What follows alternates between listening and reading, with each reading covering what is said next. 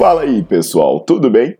Bem-vindos ao Fitcast, Fitness com Cérebro. Eu sou Paulo Gentil, doutor em Ciências da Saúde, autor de best-sellers sobre emagrecimento, hipertrofia.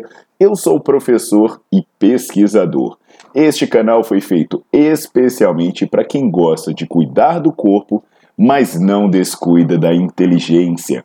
Aqui a verdade é dita com evidências científicas, doa a quem doer. Não esqueçam de seguir o canal e divulgar. E também eu convido vocês para olhar os links na descrição do canal para ver as minhas aulas, meus livros e também me buscar nas redes sociais.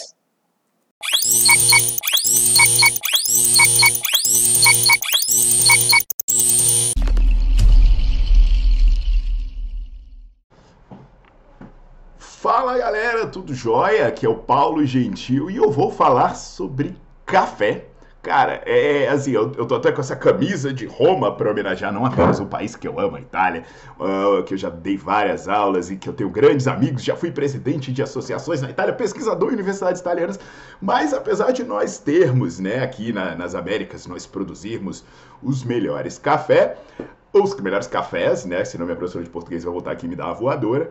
É, lá eles fazem o expresso maravilhoso, eles pegam o que a gente produz e elaboram e fica extremamente gostoso. Eu sou um cara que eu confesso que eu vou falar algumas coisas para vocês com dor no coração, porque eu sou um cara que amo café. Amo café expresso, eu tenho minha maquininha e tomo para caramba. Mas aí a gente vai ter que discutir cientificamente quais são os riscos de beber café, quais seriam as doses seguras e as doses perigosas desse hábito. Obviamente, é um tema aberto para debate, né? Nutrição, a gente sai no estudo dizendo que algo mata, depois algo dizendo que algo é bom, depois algo dizendo que mata mais é bom, que é bom mais mata, sei lá. A gente vive nessa, mas eu vou trazer algum estudo para reflexão. Eu sempre deixo os estudos na descrição do vídeo, depois você lê, depois você avalia, pesquisa mais por conta própria e toma suas decisões.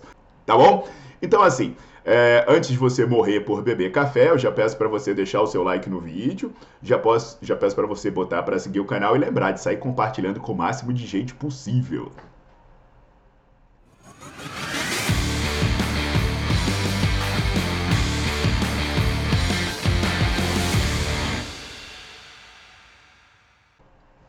Então, turma, é, eu vou começar aqui falando que eu, eu, eu, eu, sou professor de educação física, eu não sou nutricionista, tá? Eu tenho meu nutricionista, o Felipe Nassau, para me prescrever. Treino, mas eu estudo a área, eu pesquiso, eu tenho alunos nessa área, então de vez em quando eu gosto de trazer artigos. Inclusive, no Nerdflix, né, apesar da gente focar muito em exercício, tem várias aulas sobre nutrição e várias aulas com nutricionistas. Então, até bom, mesmo, é, é, eu, eu, recomendo ele muito para professor de educação física, fisioterapeuta, mas mesmo quem é nutricionista, se beneficia muito das aulas, até para entender como existe a interação, interação de alguns aspectos do exercício com da nutrição. Mas assim, especificamente sobre o tema de hoje, né? Você vai ver aqui, eu tenho vídeos em que eu falo sobre termogênico, né? Estimulante, sobre os riscos, sobre os reais benefícios, e eu falo sobre os perigos também. É interessante que toda vez aparece uma substância prometendo ser estimulante e aparecem várias pessoas que morrem, que têm efeitos colaterais graves. E aí, como consequência, muitas dessas substâncias são retiradas do mercado. Por exemplo, é, isso aconteceu com a efedrina, né, que estava antigamente nos, nos, nos, termogênicos, depois veio com a dimetilamina, quem não lembra da história do Jack 3D, e várias outras substâncias passam por isso. No entanto, quando você vê né, é, essa questão dos suplementos que prometem termogênese ou, ou gerar estímulos, você vai ver que tem um ingrediente que sempre está presente neles, a cafeína. E a cafeína não é popular apenas nos suplementos, né? Tem cafeína no energético, é, tem cafeína no refrigerante, tem cafeína no, no Guaraná, tem cafeína no chocolate, tem cafeína em um monte de lugar. Em um monte de lugar que a gente nem imagina. E a questão é, seria seguro a gente gerar uma, uma alta ingestão de cafeína? Porque, por exemplo, é, quando a gente fala de pessoa saudável, né, os efeitos do café, eles são controversos como eu falei no, no começo do, do vídeo aqui, né? Vai ter estudo falando que é bom, vai ter estudo falando que é ruim, mas no final das contas existem vários fatores que influenciam, como por exemplo é, o tipo de café, o, o, estado de saúde da pessoa, a quantidade. A gente sempre fica falando, olha, moderação é a questão. E aí, quando a gente fala do tipo de café, parece que o café expresso, apesar de ser o meu preferido, né, que eu acho extremamente saboroso, ele está entre os mais fortes e o mais, um dos mais perigosos. E o consumo desse café, segundo um estudo do grupo do Grione, ele estaria associado a doenças coronarianas. O alto consumo de café expresso poderia estar associado ao maior risco de doenças coronarianas.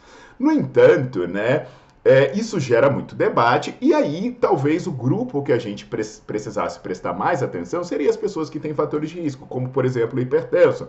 E aí, quando a gente fala de hipertensão, a gente está falando de um país como o Brasil, em que é, 30%, 40% da população sofre desse mal. Aí, para testar se, esse, se, se, a ingestão do, do Express ele seria um problema para pessoas com hipertensão, o Palatine, o grupo do Palatine, acompanhou mais de mil pessoas hipertensas e eles verificaram piora no quadro de hipertensão associada à ingestão do café. Além disso, eles verificaram é, o risco de, de ter diabetes ou pré-diabetes entre os hipertensos, ele aumenta 50% se ele toma uma, três xícaras de expresso por dia, e se ele toma mais de quatro xícaras de expresso por dia, o risco dele ter diabetes ou pré-diabetes mais do que dobra, aumenta 160%. Para piorar essa história, os hipertensos, né, que tomam expresso, que tomam uma a três xícaras de expresso, eles têm quase três vezes mais risco de sofrer um evento cardiovascular. E os hipertensos que tomam mais de 4 xícaras de expresso, eles têm 4,4 vezes mais risco de ter um evento cardiovascular. Então, assim, a moderação vale, e principalmente em pessoas que têm fator de risco. Então é muito importante a gente entender isso, sabe? Se você está se sentindo cansado, se você está se sentindo indisposto, se você está dolorido, não vai buscar a solução em estimulante, não vai ficar se enchendo de café, por exemplo. Isso normalmente é um problema porque você treina demais, você descansa de menos, você dorme mal, você se alimenta mal. Porque a pessoa quer passar horas na academia, treinar todo dia, dormir pouco, fazer jejum e quer ter disposição? Não vai, não adianta você tomar nada, você só vai se arriscar à toa. Quando você vai buscando esses estimulantes, o que, que vai acontecer? Você não resolve o problema. Você mascara, você ataca os sintomas. E aí a coisa grava, sabe por quê? Porque você tomando estimulante, você vai prejudicar tanto a quantidade quanto a qualidade do sono. Se porventura o estimulante funcional, que normalmente vai, só vai acontecer em doses altas, além dos riscos que a gente já falou, o seu corpo estava pedindo descanso. Aí você vai treinar além dos limites, sabe? Isso vai gerar mais estresse, mais desgaste ainda. Eu sei, pessoal, que, poxa, é delicado falar isso. Eu sou um cara que ama o café. E eu não vou parar de beber café, eu simplesmente tomo com a moderação.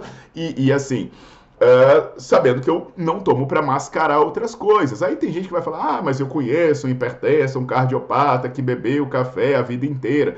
Gente, vocês têm que entender aumento de risco não é certeza que o evento vai ocorrer. Por exemplo, fumar aumenta o risco de ter problemas? Aumenta, mas nem todo mundo que fuma vai ter o problema.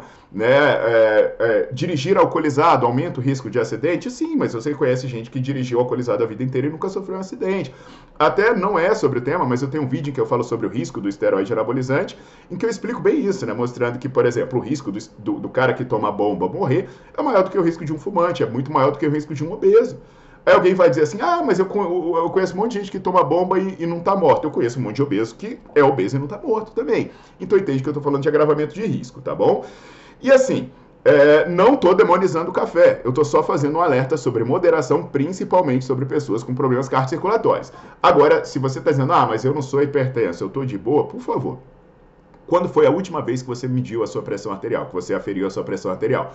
Porque, sabe, entre as pessoas jovens tem uma quantidade enorme de pessoas que têm a pressão alterada e não sabe. Eu mesmo, eu sou uma pessoa que eu tomo remédio para controlar a minha pressão arterial.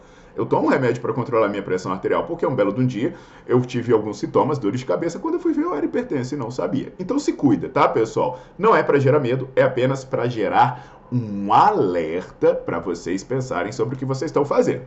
Então já deixa o seu like no vídeo se você não deixou. Se você não é assinante do canal, bota para seguir o canal e vai lá na legenda buscar o Nerdflix para ver aulas e artigos sobre o tema, inclusive sobre nutrição também.